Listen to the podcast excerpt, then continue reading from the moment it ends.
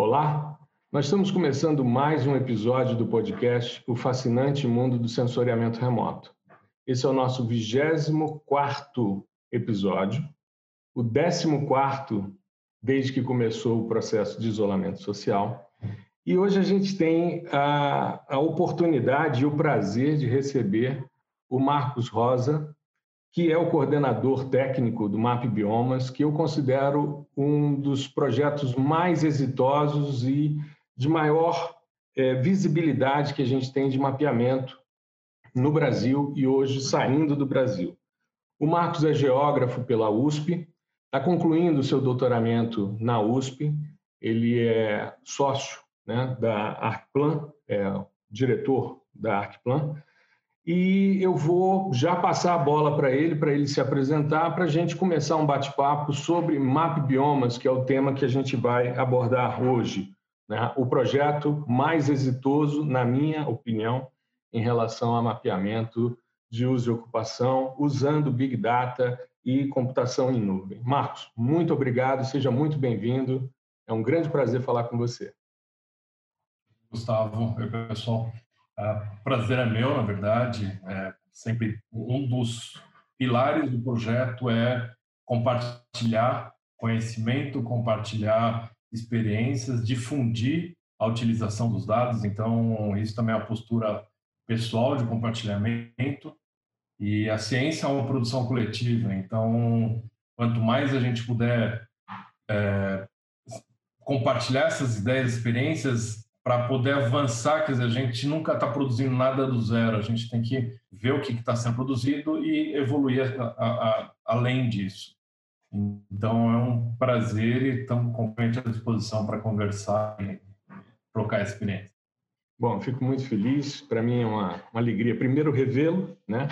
depois de um tempo que a gente não se encontra, a última apresentação aqui em Brasília, né, do, do Map Biomas, o lançamento de mais uma coleção. Bom, então, é, Marcos, eu queria que você explicasse para a gente como é que surgiu essa ideia do Map Biomas, porque é, muito da nossa audiência que tem o sensoriamento remoto como ferramenta de trabalho, como seu cotidiano, conhece e utiliza o Map Biomas. Aliás, eu venho divulgando há mais de um ano, desde que comecei a fazer essas divulgações nas redes sociais, o projeto, né, que eu tive envolvido desde o início com o pessoal da Caatinga e tenho um carinho imenso por esse projeto. Mas eu queria, as pessoas muitas vezes utilizam os dados e não conhecem a história, então eu queria que você contasse para a gente um pouquinho dessa história, para a gente poder é, esclarecer e as pessoas se apropriarem cada vez mais do projeto. O projeto começou em 2015, é, numa iniciativa do Observatório do Clima, o Tasso Azevedo, que é o coordenador geral do projeto desde o começo, em reuniões com o Ministério de Ciência e Tecnologia, ele tentava bolar uma forma de ter um mapeamento de uso e cobertura do solo anual, uhum. para poder fazer estimativas mais próximas. Uh, e, basicamente, pela metodologia do observatório, é impossível, porque é uma metodologia de interpretação visual para produzir um mapa de uso e cobertura na escala 1 para 250 mil, Uhum. E eles têm os dados de 94, 2002, 2010 e estão para lançar 2016. Então, para você ter uma ideia, mesmo para 2020 ainda estão terminando de processar os dados de 2016. Então, fazer isso anualmente é, é impossível. Uhum. Uh, e daí o Tasso reuniu uh, as principais entidades e universidades que já atuavam no monitoramento de cada bioma numa reunião em São Paulo eu fui nessa reunião representando a SOS Mata Atlântica, é, porque a gente monitorava a Mata Atlântica desde, tem um histórico desde 85, né, uhum. parceria com a INPE, e tentou ver se com esse conjunto de atores, universidades, ONGs, algumas empresas privadas, se seria possível montar uma metodologia para monitorar anualmente uh, todo o Brasil, o uso e cobertura do solo de todo o Brasil. Bom, basicamente... Isso foi, isso foi em 2015, em que momento? Em começo de, de junho, julho de 2000, meio do ano, meio de 2015. Ah, já tinha tido, então, o simpósio brasileiro, né? que foi em abril de 2015, Exatamente. em João Pessoa, quando a Google apresentou o Google Earth Engine, né? Pra, pelo menos para a comunidade brasileira. Né? É, o, o, Google Earth Engine já existia, mas ainda muito incipiente, ainda com muita limitação de processamento, uhum. é, de exportação dos dados, mas sim, ele já, já prometia ser capaz de processar em nuvem. Certo. Na verdade, esse foi um dos pré-requisitos para poder começar o projeto, porque uh, a gente já tinha muita experiência, por exemplo, na Mata Atlântica, a gente tentava fazer classificações automáticas para o bioma há vários anos na SOS e as experiências nunca foram boas o suficiente, porque o trabalho de correção sempre foi muito maior do que o trabalho de interpretação direto. Porque na Mata Atlântica você tem relevo, tem diferença de luminosidade, diferentes tipos de uso, né? O, o, uso em pequenas propriedades, muitas culturas, tem café, tem banana, tem cana, né? assim, é, é, uma diversidade de uso que gera muita confusão espectral. Uhum. Então, é, bom, e, e, isso, isso é um limitante. Né?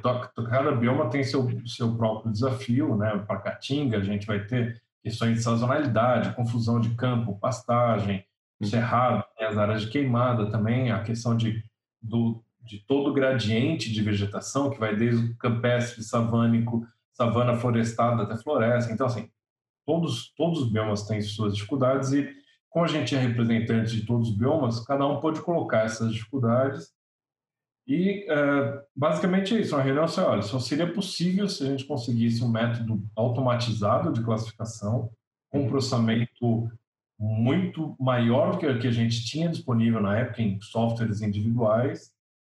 É, e daí entrou a promessa do Google Earth Engine de dar esse apoio. É. De juntou essa, essa equipe, a gente foi para um treinamento dentro da Google, passamos lá uma semana recebendo treinamento, como que seria o processamento. Então a gente resolveu fazer um, uma prova de conceito utilizando o Google Earth Engine. Uhum. E, e, de junho, quando julho, né, quando começou o treinamento, até a COP, se não me engano, foi o final do, de outubro de 2015, é, final de, de, de 2015, volta de outubro.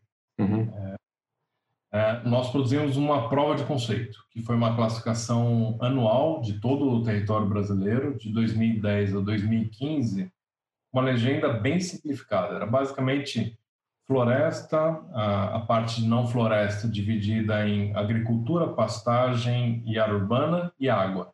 Uhum. É, e essa produção com uma chave de decisão empírica. Então, basicamente, a gente constrói um fatiamento e coloca. Né? Se o índice de vegetação for maior que tanto, vai para a floresta. Uh, se não, então, uma classificação bem simples, mas isso para todo o território brasileiro, dividido em biomas. Uhum. É, já deu bastante trabalho, mas basicamente mostrou que era possível fazer. Usando árvore de decisão, né? Nesse caso? Exato. Aí é uma árvore de decisão e, e bem simples é nessas classes de floresta, pasto, agricultura. Então, uh, usando basicamente usava o modelo espectral de mistura. Uhum. Então, a gente convertiu os índices de reflectância em valores percentuais de vegetação verde, vegetação não fotossintética, uh, sombra e solo. Certo. E com base nas frações do modelo espectral de mistura, a gente gerou essas árvores de decisão. Então, se tinha, né, criou o NDFI, é um índice semelhante ao NDVI, mas baseado nas frações, Uhum. Basicamente é isso, um, alto NDFI, que era um índice que o Carlos Souza publicou para a Amazônia, certo. ele significava muita vegetação verde, muita sombra, que era com base na rugosidade da, da floresta, uhum. e praticamente zero de solo. Então, essa, essas eram nossas bases para a chave de decisão. É, Marcos, e esse processamento dessa primeira versão, então, ela foi feita, de, esse processamento foi feito de forma centralizada ou cada grupo, cada bioma já processou? Pergunto isso porque é, eu acho que vocês devem ter esbarrado num problema que é justamente a conexão bioma a bioma, né? Talvez tenha sido um, um problema sério a ser resolvido, né? Sim. Essa primeira coleção, todo mundo fez o processamento distribuído mas com uma metodologia única, uma metodologia principalmente baseado no, no que o pessoal da Amazônia estava utilizando, essa chave de decisão bem simples, mapeando somente floresta, então não entravam as outras formações naturais não florestais, campo, savana, é, e a passagem agricultura, área urbana e água. É, a partir da coleção, ainda na coleção 1, a gente já começou todo o processo de pesquisa de como adaptar essa metodologia para cada um dos biomas, para as características de cada um dos biomas. Uhum. Então, o pessoal do Cerrado, da Caatinga, começando a, ver como incorporar a divisão para as formações campestres, para as formações savânicas, na Mata Atlântica, a gente tentando diferenciar, a, a melhorar a classificação das florestas, diferenciar com florestas plantadas, que causa muita confusão espectral, ainda é uma das grandes dificuldades. Uhum. Melhorar o mapeamento nas áreas de alta declividade, porque a gente tem a vertente mais iluminada, as vertentes sombreadas, e, e diferenciar melhor os usos agrícolas, porque a gente tem uhum. muitos tipos de, de agricultura diferente. Então, ainda na versão 1, a gente começou a pesquisar, e a coleção 2 começou a, a criação de chaves empíricas para cada um dos biomas. Então, é.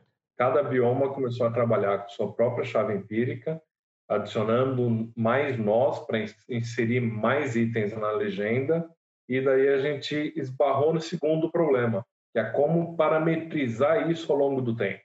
Certo. Então, o grande problema da, da, chave empírica é isso: você vai ter anos mais secos, anos mais úmidos, e daí seus índices mudam e você tem que parametrizar isso. Só que parametrizar isso para 16 anos, que já era de 2000 a 2016, uhum. em áreas tão extensas, que é um bioma, bioma caatinga, bioma mata atlântica, é, não dá para deixar essa subjetividade do parâmetro na mão do intérprete. O que uhum. aconteceu com a nossa coleção 2 foi ano que tinha chuva, parecia que tinha uma recuperação de floresta. O ano seco parecia que tinha um grande desmatamento. Então, a gente uhum. começou a ter falsa transição por conta de não ser possível ajustar os parâmetros das chaves então, a partir daí, a gente decidiu que chave de decisão não era capaz de resolver o problema para todo o Brasil, para uma série tão longa. Ela ainda é muito útil para áreas menores, onde você tem mais controle, mas uma área tão grande, uma série tão longa, realmente é, impossível. Uhum. E daí a gente começou os testes com algoritmos de aprendizagem de máquina. Testamos o, o, os algoritmos, principalmente o SVM e o Random é. Forest, o Support Vector Machine e o Random Forest, são os uhum. dois principais algoritmos de classificação por aprendizagem de máquina. E o Random Forest foi quem teve o melhor resultado. Então, em poucos meses, a gente lançou a coleção 2.3, que era uma correção da, da 2, já usando o Random Forest. Certo. Qual que é o grande problema para utilizar um classificador é, de aprendizagem de máquina? É, quando a gente está trabalhando com mapas históricos é ter amostras de treinamento e, de preferência, amostras de treinamento dos dados históricos. Então, a amostra atual, você vai para campo, você pega imagem de alta resolução, mas amostras de 2000, de 1985, é muito mais complicado.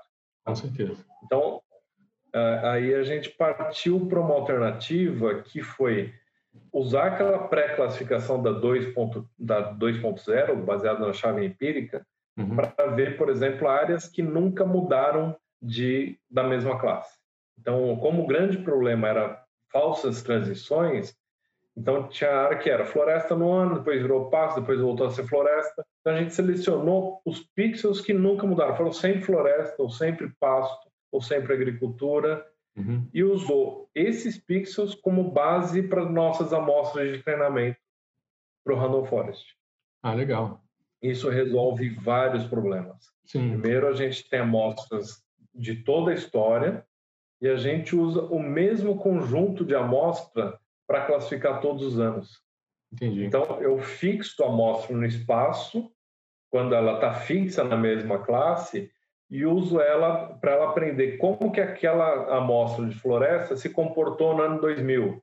quais os parâmetros espectrais dela, quais parâmetros espectrais em 2001, então, é a mesma amostra que, se a imagem muda porque mudou sazonalidade, mais chuva, mais, mais seca, ele aprende o comportamento e classifica aquele ano. E todos os anos classificado com o mesmo conjunto de amostras.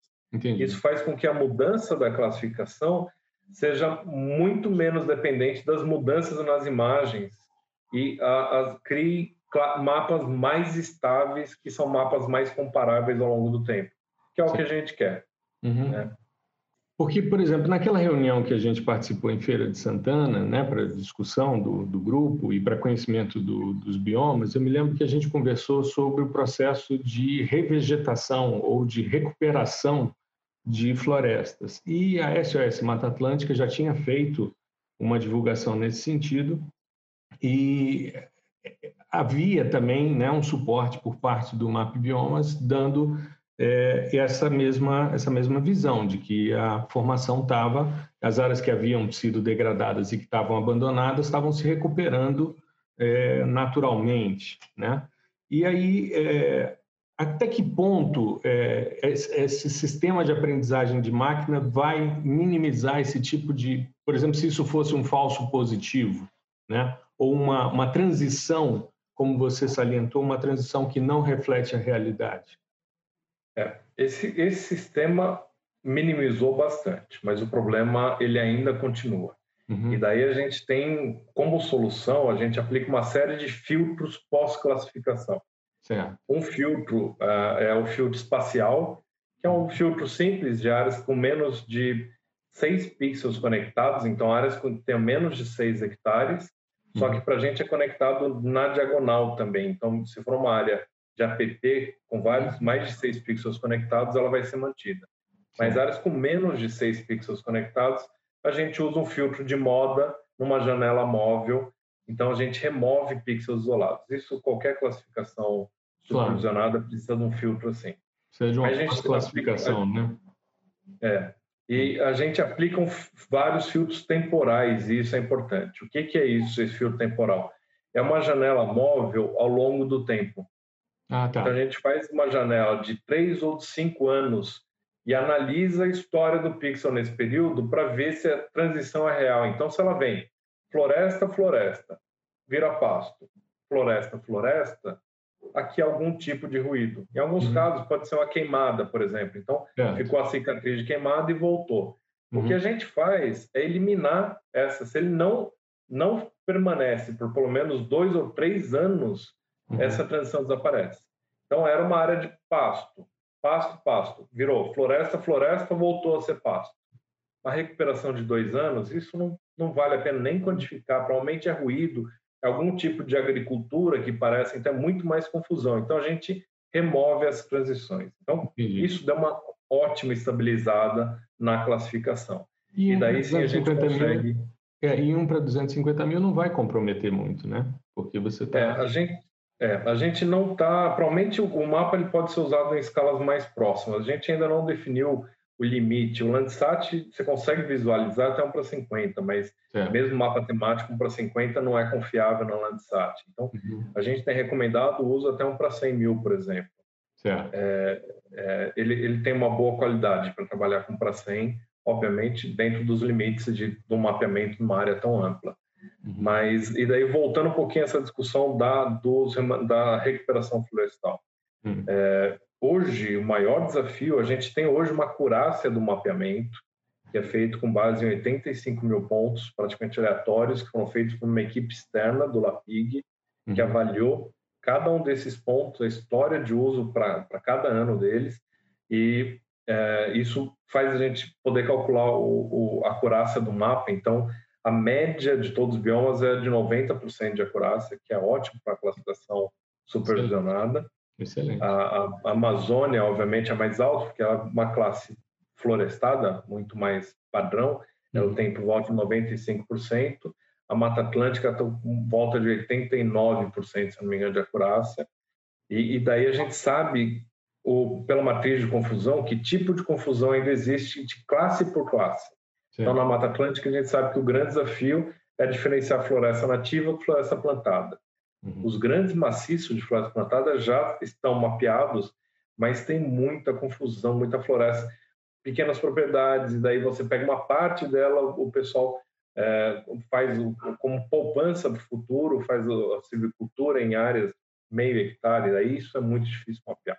Com certeza. É, mas a gente consegue hoje já ter dados de que isso até é parte da minha tese, essa dinâmica florestal que a gente consegue identificar o que a gente chama de áreas, algumas áreas da Mata Atlântica estão na transição florestal, que é uma teoria que diz que você começa perdendo a floresta, uhum. chega num ponto onde toda a área que tinha um potencial de uso agrícola já foi desmatada, daí você estabiliza o desmatamento e começa a ter o abandono de algumas áreas que foram desmatadas e que não tinha potencial econômico, elas começam a voltar para ser floresta.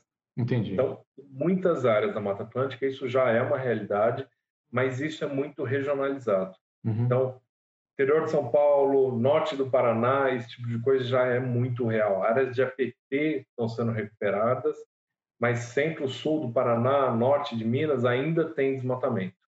Algumas coisas para pequenas agriculturas, alguma coisa para tirar madeira ainda para a indústria de, de aço, é, alguma coisa para silvicultura, mas bem menos escala. Mas ainda tem um processo, alguma, esses, mas é a primeira vez que a gente consegue ter essa visão do bioma e regionalizar por ter dados de desmatamento e dados de recuperação e começar a entender o processo de cada região. E, tem um ponto a que... tem 30 anos de dado, né?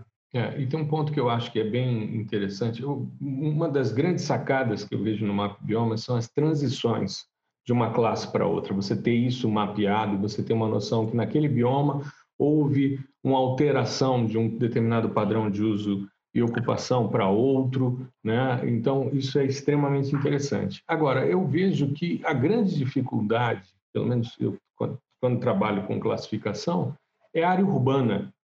Porque área urbana você tem, com um pixel de 30 por 30 metros, você tem solo exposto, que vai responder como solo exposto fora da área urbana. Tem vegetação, tem água, tem área construída e tudo isso é urbano. Eu tenho optado sempre em migrar, quando vou fazer estudos urbanos, para a luz noturna, né? usando a lógica de que o homem prolonga o seu fotoperíodo, então ele acende a luz, e luz é mais homogênea. Você vai ter maior ou menor densidade de luz, mas tudo é luz. É mais fácil do que você ter essa diversidade. Como é que vocês resolvem a diversidade de alvos urbanos no Map Biomas? Então, a, a, luz noturna, a gente tem um satélite que tem 450 metros de resolução, é uma resolução interpolada. Uhum. O que a gente faz é uma máscara. Então, usando luz a, noturna? Usando a luz noturna. Ah, legal. Então, a área urbana só vai ser classificada dentro dessa máscara onde existe luz noturna. Uhum. A partir daí, a gente roda um algoritmo de aprendizagem dentro dessa área, só mascarado dentro da onde tem luz à noite. E para saber essa máscara, a gente usa a média do ano, porque daí com isso você elimina as queimadas que aparecem também, elas, elas pipocam à noite como luz. Isso, exatamente. Mas na hora que você coloca o valor médio do ano, desaparece e ficam somente as luzes estáveis. Isso. Então, as embarcações também, em zonas litorâneas, elas somem com essa média exato. atual, né? Exato. Mas, mas ela ainda é uma resolução muito grosseira, de 450 metros. Então, uhum. com isso, a gente limita onde pode ocorrer uma área urbana. E daí, dentro disso, a gente tem amostras que a gente usa, uh, amostras com base em edificações do Google Earth Engine, o próprio Google tem um mapa de, de edificações uhum. que gera amostras e a gente coleta as amostras de não urbano, que daí elimina. Então, por exemplo, o, se for uma, uma área de solo exposto e definitivo solo exposto, provavelmente vai ter alguma confusão se ela estiver dentro dessa máscara. Mas uma área de agricultura, e isso foi essencial para o MapBiomes como um todo, a gente não classifica só uma imagem, que é um retrato. A gente usa todas as imagens Landsat do ano e gera o que a gente chama dos índices temporais. Então, eu vou pegar a variação do NDVI durante todo o ano, em todas as imagens, e vejo o valor máximo, o valor mínimo, o desvio padrão e amplitude. Uhum. O que, que acontece? Uma área de floresta, ela é estável, o NDVI vai ser alto todo o ano. Uma savana, na época seca, vai ter uma pequena variação, vai diminuir, o NDVI perde um pouco da biomassa, depois aumenta na chuva. O campo, essa amplitude é um pouco maior. Uma área agrícola, uma cultura anual, durante o preparo do solo, é zero do NDVI, zero de biomassa. Depois a vegetação, quando cresce, aquele verdão ainda sem sombra, ela vai ter um pico de NDVI e depois diminui. Então, como a gente usa esse dado de amplitude, qualquer se você classifica uma única imagem, um solo preparado ali parece uma área urbana. Só que pela amplitude você vê que em algum momento cresceu alguma vegetação na área urbana, nunca cresce. Então, isso ajuda muito na classificação. A gente, isso praticamente é o que viabilizou o Mapbiomas, não trabalhar com um único retrato. A gente classifica passa para o Random Forest a informação da história do pixel. Isso foi um ganho de qualidade gigantesco para o mapeamento. E que só é possível quando você tem um algoritmo de aprendizado de máquina, né? Senão, você... Aprendizagem de máquina e uma capacidade de processamento. O dia eu fiz a, conta para a Mata Atlântica por mais de 60 mil imagens que a gente tem que... A capacidade de processamento e imagem já na Collection One, Tier One da, da USGS, que já são todas orto-retificadas, com, com pixel todos compatíveis ao longo do tempo. Quando a gente começou já o processamento, primeira coisa, faz o download da imagem, já o referencia, pega ponto de controle. Era impossível trabalhar com volume de dados dessa forma. Então, assim, a gente está numa realidade completamente diferente. A Mata Atlântica hoje, e o que, que muda? O, as ferramentas de sensoramento são exatamente as mesmas que a gente tinha no passado.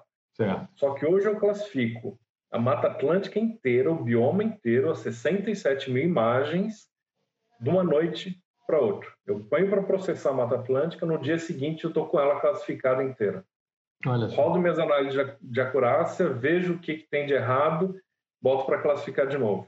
Bom, e uma coisa interessante, Marcos, com relação a essa questão do, da revegetação né, de áreas que foram desmatadas, na Mata Atlântica, principalmente, que é chegada né, do processo de colonização no nosso país, um dos biomas em que se fala da, do, de um dos percentuais mais generosos né, de desmatamento, é muito legal ver isso, mas é, justamente porque foram áreas desmatadas, mas não se removeu o solo, né, como nas áreas mineradas. Eu falo porque aqui no Distrito Federal a gente tem áreas que foram é, desmatadas para utilização para mineração, e com a retirada do topsoil, você tira nutrientes e elas não se revegetam naturalmente. Fica ali o passivo ambiental, 60 anos, como tem aqui no DF. Então, queria que você comentasse um pouquinho essa questão para a gente avançar um pouco na, na, no, nos projetos que estão acontecendo agora no Mapa Biomas. Tá. A, a, parte da regeneração da Mata Atlântica, a gente vê várias situações. E, e como é a primeira vez que a gente conseguiu mapear, a gente está agora fazendo um processo junto com o Pacto pela Restauração da Mata Atlântica para entender esses processos. Uhum. Então, a gente tem casos, por exemplo, o Vale do Paraíba, em São Paulo. Uhum. É, eram áreas muito montanhosas. Quando o pessoal chegou lá, desmatou tudo para fazer pastagem. E daí eles têm aquele boi forte que sobe montanha, que não tem valor econômico nenhum, não consegue vender, não, a carne fica dura. E daí essas áreas são abandonadas. E grande parte delas está num processo de recuperação muito grande. É. Mas quando a gente vai para o interior de São Paulo, o que acontece é mesma coisa, eram pastagens, ele ia até a borda dos rios é, e tem uma cobertura florestal baixíssima. Uhum. E daí, quando entrou a cana, a cana já entrou substituindo a pastagem e mantendo as áreas de APP. Então, eles não, não plantaram a cana até a APP. Só que não recupera, porque não tem matriz, não tem da onde vir semente. Uhum. Então lá você tem áreas que estão 20, 30 anos abandonadas e fica só aquela vegetação rasteira, porque não tem como voltar. Então ali você precisa ter um processo de recuperação ativa, você precisa ter o plantio de mudas para daí sim começar a crescer. As áreas quando você tem alguma alguma mancha de vegetação florestal mai, maior, você tem distribuição de sementes por roedores, por pássaros, daí você consegue ter uma recuperação.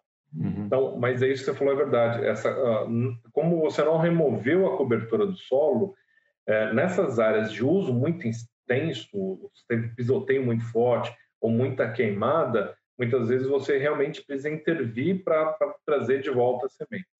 Uhum. Mas em muitos casos, região da toda a borda da Serra do Mar, você abandona, e a gente viu isso em Santa Catarina, o processo é a agricultura familiar, o cara tinha quatro, cinco filhos, faz 20, 30 anos, esses filhos todos foram para a cidade. Nenhum é. quer ficar na pequena propriedade. Uhum. E daí ficou lá só um, um, proprietário um pouco mais idoso, não tem condições de manter toda a roça, ele abandonou parte, uma parte ele tem lá a silvicultura, pra, que para eles é a poupança, no outro ele tem a, a, a, roça dele, e a área que foi abandonada recuperou, hoje você, na Ribeira tem lugar que a gente foi para campo ali, você anda no meio daquela floresta primária, você pergunta pro, pro guia, ele fala, não, aqui era sítio do meu avô, aqui a gente plantava e você, você abismado achando que é uma floresta primária. Então, na Mata Atlântica, estudos dizem que para voltar à biodiversidade é mais de 60 anos de recuperação para a floresta realmente voltar para os seus termos. Mas uma floresta já com 10, 15 anos, ela é muito importante para conexão de corredores, para proteção da água. Então, uh, e, e, a conexão de corredores na Mata Atlântica hoje é o, é o, ponto mais importante, porque é o que permite que a, a biodiversidade tenha um fluxo gênico entre esses corredores, senão ficam populações muito isoladas, aí macacos, uh, mamíferos como todos, você acaba perdendo a biodiversidade, né? Então, e a gente está conseguindo ver isso no mapa. Assim, realmente é, é, é impressionante. Hoje a gente já consegue afirmar que por volta de 15% da cobertura atual hoje não existia em 1985, 90. É uma floresta recuperada, o que é um valor muito alto e muito importante. 15%. Ah, o início da, da minha tese era exatamente dizendo isso, que como a gente está com a, o... E aí já spoiler da minha tese. como a gente está com desmatamento em queda na Mata Atlântica né, nos últimos anos, e a gente já sabia desse processo de recuperação, a, a minha hipótese era que hoje é mais importante focar nessa recuperação, ligação de fragmentos, proteção de APP, do que esse combate ao desmatamento. Uhum. Não é tão verdadeiro. Minha, hipótese não está é, não tá tão correta, porque ainda continua um desmatamento uma floresta primária, uma uhum. floresta muito rica, com muito carbono, mais de 100 anos, super importante para a biodiversidade, e uma regeneração de uma floresta que ainda é pobre, que certo. vai com o tempo ganhar. Então, a gente tem que estancar o pouco que existe de floresta primária, tem que ser preservado, a gente tem que acabar com o desmatamento uhum. e sim permitir que o bioma recupere nessas áreas que têm menor valor econômico. E nessas áreas de reserva legal de, APP, a gente tem que fazer uma recuperação, inclusive que com valor econômico para o proprietário. Então, um sistema agroflorestal, você tem que ter um sistema de nativas misturado com frutíferas, com apicultura, para que o, produtor possa ter um ganho econômico com essa recuperação. É. É, e é interessante, só contextualizando para as pessoas também saberem, porque além de coordenação geral do, da, da, parte técnica do Mapiomas, o Marco também coordena o bioma da Mata Atlântica, né? A parte do Mapiomas, bioma Mata Atlântica é você quem, quem coordena. É, e, e, avanços, futuro, que, que a gente tem, o que, que a gente tem aí de expectativas? Como é que o MapBioma está avançando?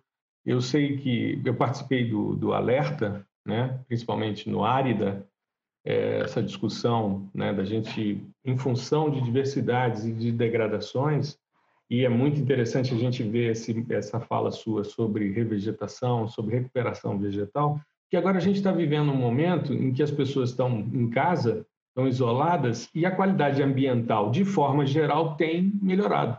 A gente tem visto melhoria de qualidade do ar, a gente tem visto menos turbidez na atmosfera, águas mais limpas, lagos mais transparentes, enfim, tá tudo, né? Você bota a espécie degradante ou degradadora em casa, né? Ela, a natureza está se recuperando de forma muito rápida, isso é muito legal mas essas ações, justamente como você falou, de, de prevenção de desmatamento na Mata Atlântica e nos outros biomas. Né? Então, eu queria que você falasse um pouquinho sobre essa questão do alerta, né? o árida, a questão do desmatamento, enfim, e a saída do Mapiomas do Brasil em outras direções também.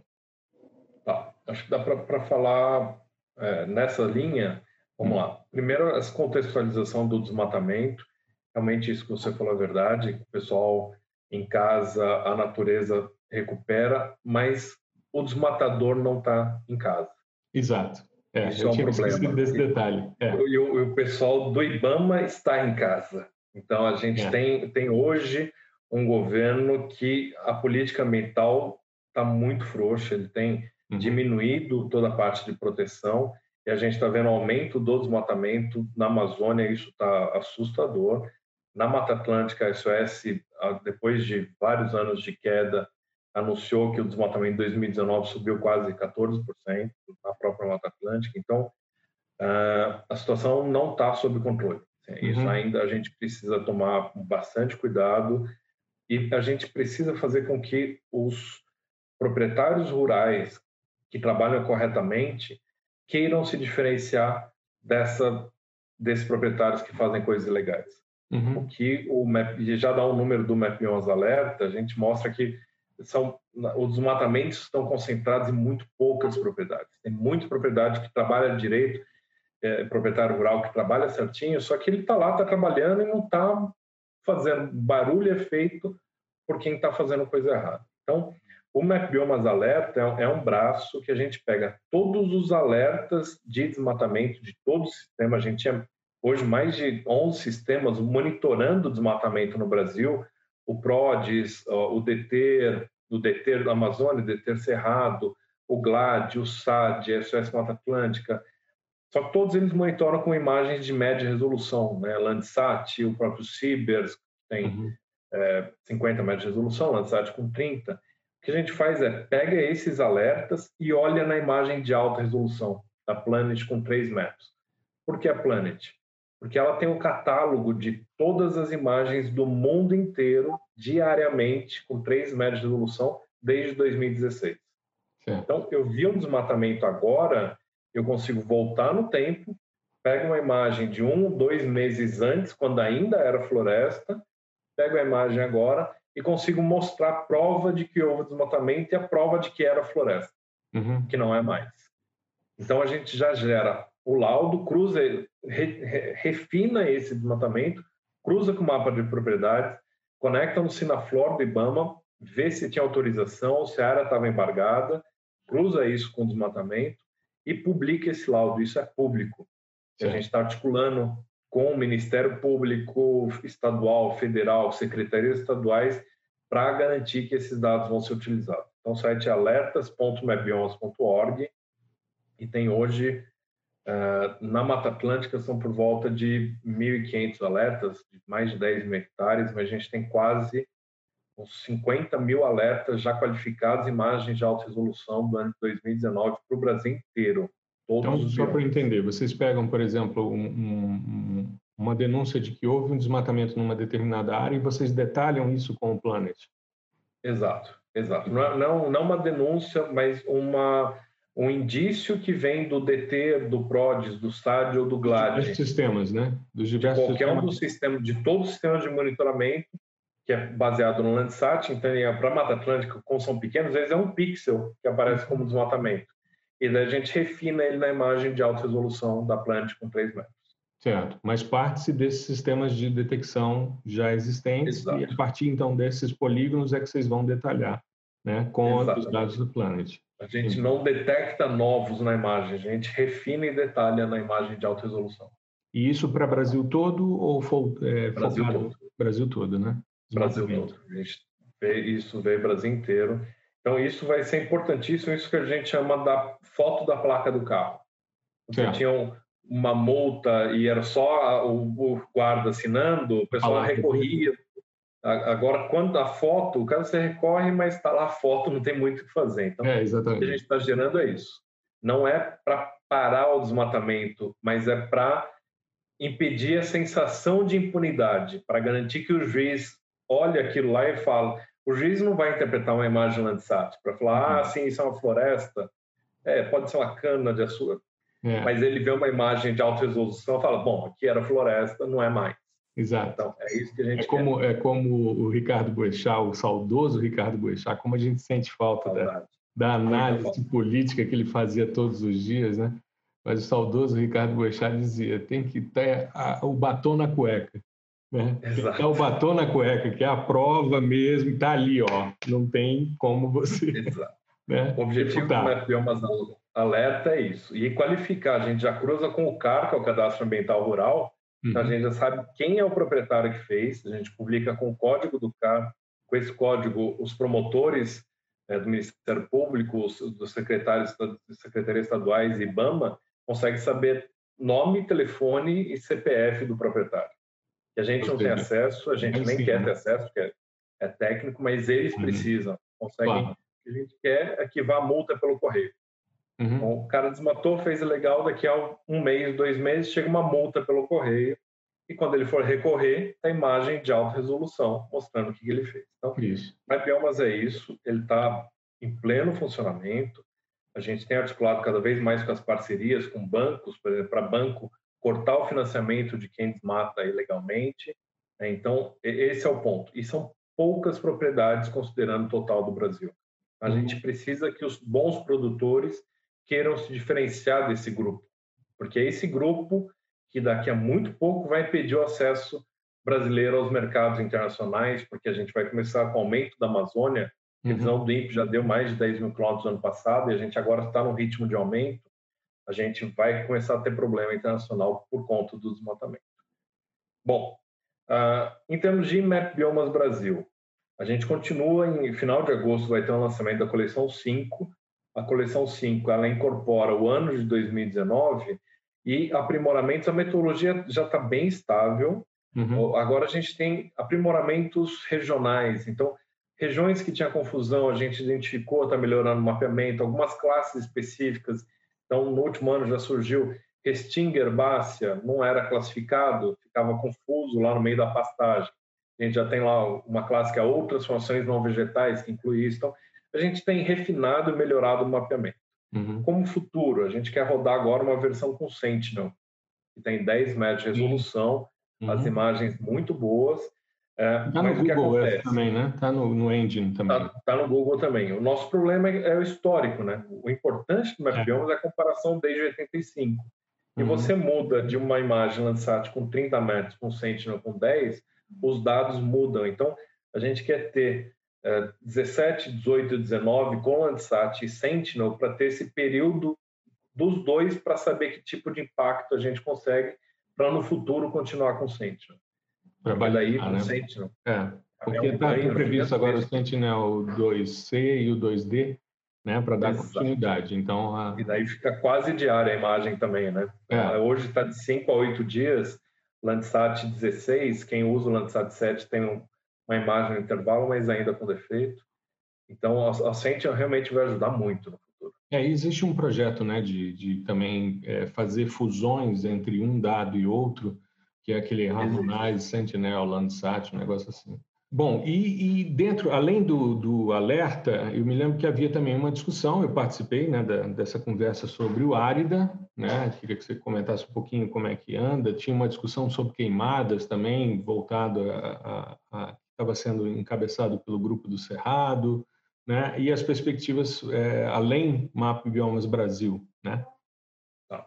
Uh, bom, uh, tem um tema que é muito importante que é o tema da degradação florestal ou da degradação dos ecossistemas. Então, no caso da Caatinga, o Árida tenta identificar as áreas que estão propensas à desertificação. Uhum. A gente também trabalha com índices e essa queda, do, do, principalmente na chuva, uma área que está em desertificação, ela não ganha biomassa durante o período chuvoso. Então a gente começa a trabalhar para gerar esses índices uhum. para fazer um, uma indicação dessas áreas de desertificação. No caso do cerrado, a principal degradação são as queimadas.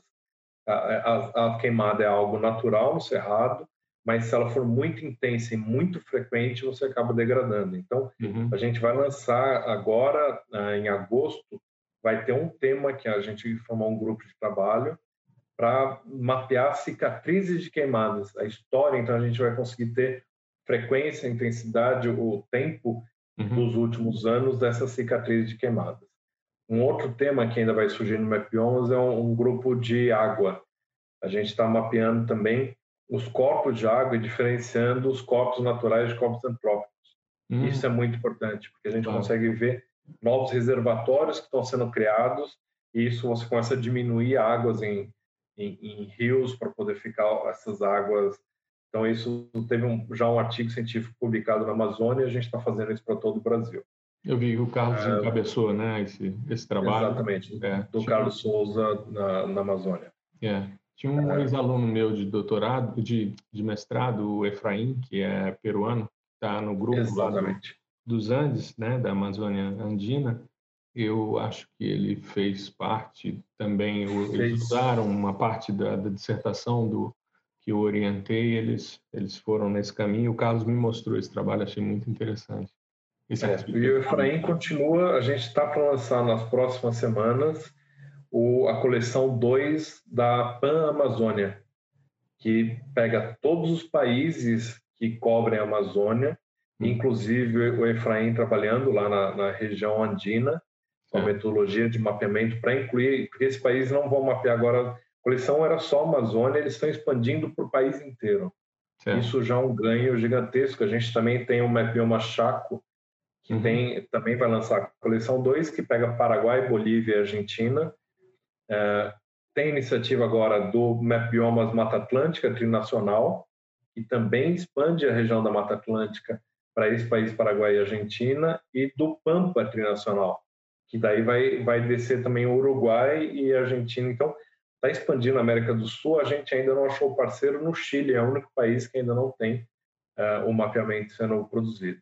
Uhum. a gente já está com a primeira coleção que deve ser lançada, provavelmente outubro, agora com essa pandemia diminuiu um pouco os, os, os prazos, né? A gente não tem muita noção, mas uh, deve estar previsto a Mapiomas Indonésia. Sim. Uma coleção de 2000 a 2019, o mapeamento da Indonésia, está ficando bem interessante.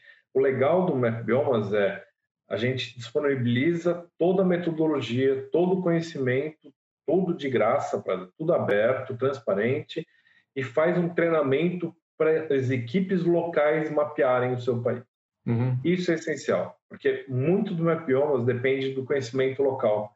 Essa troca você... da experiência, né? Essa Exato. troca de experiência, você mostrar a sua expertise, os pontos que deram certo, que deram errado, isso minimiza muito né, os, os retrabalhos, né? E dá uma Exato. perspectiva fantástica. Eu cometer os mesmos você, erros, né? É, eu vi você numas, numas fotos no treinamento que vocês fizeram na Indonésia. Achei muito legal. Né? Foi bem interessante. Eles estão com uma equipe, daí a gente consegue ter três ou quatro pessoas de sensoramento remoto mais pesado uhum. e o resto é o pessoal de campo, pessoal que circula, que conhece, que pode olhar a imagem e falar: ah, não, tá vendo isso que parece uma floresta? Isso daqui é palm oil, ou aqui é, uhum. aqui é a silvicultura, ou aqui é bambu, assim. Então, uh, você traz, porque é isso, o sensoramento remoto, você tem perspectivas, junto com o projeto de produção de dados, a gente sempre tem a parte de pesquisa. Está sempre ampliando novos classificadores, novas imagens, novos métodos de trabalhar a imagem. Então, só que é isso, a gente, enquanto tem aqui uma linha de pesquisa, tem a parte de produção, e a produção precisa do conhecimento de campo.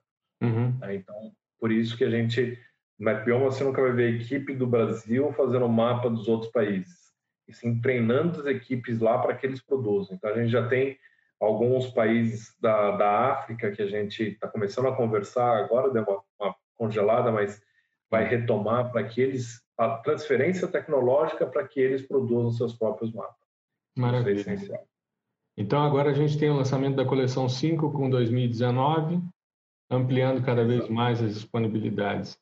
Marcos, eu queria te agradecer imensamente por esse seu tempo. Eu sei que você é um cara super atarefado, tem aí as demandas do próprio Map Bioma, sua tese, família, enfim. Eu vi agora recentemente você é, entregando o prêmio Map Biomas. Eu queria, antes da gente encerrar, que você falasse um pouquinho desse prêmio, porque eu acho que é um incentivo para os estudantes, e a gente poder finalizar o nosso episódio. Legal, acho, acho que isso vale a pena comentar. Sim, o Mapiomas já fez a segunda edição do prêmio Mapiomas. A primeira edição foi quando a gente lançou no site do Mapiomas os dados de infraestrutura. Uhum. Então, o que a gente fez foi lançar o dado de estradas, ferrovias, hidrovias, uh, centrais hidrelétricas, todos os dados de infraestrutura, de produção de transporte e energia, com um ano. Então, uhum. que ano que aquela estrada foi feita? Foi uma pesquisa grande, o pessoal do, do, do INEMA trabalhou com a gente, uhum. e daí a gente lançou um prêmio para quem fizesse análise entre o quanto a infraestrutura a, a, a, avançou ou impactava o uso do solo. É. Esse, segundo, esse segundo prêmio ele teve um tema livre sobre dinâmica do uso do solo como um todo. Uhum. É, foram são, são duas categorias, categoria geral e uma categoria jovem para os estudantes de graduação. O prêmio é um prêmio em dinheiro, se não me engano, o prêmio de 10 mil reais para o primeiro colocado da categoria geral, 5 mil, se não me engano, por isso. Todos os detalhes estão lá, merpiolas.org barra prêmio, dá para ver os ganhadores, todos os ganhadores. A gente tem um vídeo que ele fala da sua pesquisa, no YouTube do Mapiomas dá para ver a transmissão que foi gravada do prêmio e os vídeos de cada uma das pesquisas. O primeiro colocado nesse ano foi uma pesquisadora da Fiocruz, uma tese sobre como identificar uh, o potencial de, de expansão do, da febre amarela. Sim, eu vi. Pelo, pelas mudanças de uso. Uhum. É, o segundo colocado foi um, um, trabalho fantástico de biodiversidade da, da Mata Atlântica, quanto a fragmentação uh, impacta essas espécies. É, então, e em agosto, quando a gente lançar a coleção 5 do Map Biomas, nós vamos lançar o terceiro prêmio Map Biomas também. Então, Maravilha. daí a gente divulga quais vão ser os critérios, mas isso é muito legal aí para os alunos, para os pesquisadores como um todo, porque realmente é uma iniciativa muito interessante que é apoiada, o, o prêmio é financiado pelo Instituto Escolhas. Legal.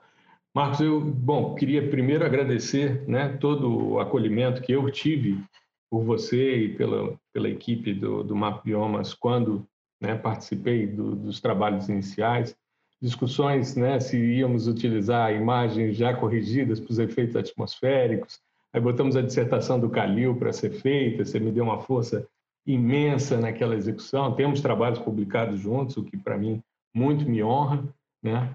e dizer que estou sempre à disposição, sempre que a gente é, precisar e quiser, a gente conversar a respeito né, de propostas, de, de estruturas e tal, para a gente continuar com essa, essa parceria. E te agradecer imensamente por participar desse projeto que eu venho tocando desde de janeiro desse ano. Né? Foi uma solicitação de alunos meus que diziam: professor, a gente gosta muito de podcast, mas não tem podcast na área de sensoriamento. E como eu venho fazendo já há muito tempo, né, divulgação de ciência de sensoriamento remoto em redes sociais, foi um pulo, né? Claro, tem toda uma uma filosofia diferente, uma forma diferente de, de trabalhar. Eu queria te agradecer imensamente, desejar todo sucesso, né? Que a gente continue em casa, né? Para a gente poder ficar bem, poder sair bem dessa situação, mais fortalecidos do que ingressamos e vida longa ao Mapiomas, né? Que a gente tem aí muitos trabalhos, sucesso na sua tese também, né? E em todos os projetos familiares, enfim. Né? Desejo tudo de bom para você. Perfeito. É eu, eu que agradeço a participação e estamos à disposição sempre que quiser, porque é isso. Vamos compartilhar, vamos pesquisar, é por, pela ciência que a gente acha os caminhos no Brasil. Então, temos que ressaltar conhecimento científico, pesquisa, pesquisa aplicada para ter produtos aí que, que sirvam para a sociedade. Então, muito obrigado, parabéns pelo, pelo trabalho, realmente essencial. Vamos divulgando sempre que possível. Com certeza. E a você que nos acompanha aqui no nosso podcast semanalmente, eu agradeço, desejo uma boa semana, tudo de bom, um grande abraço.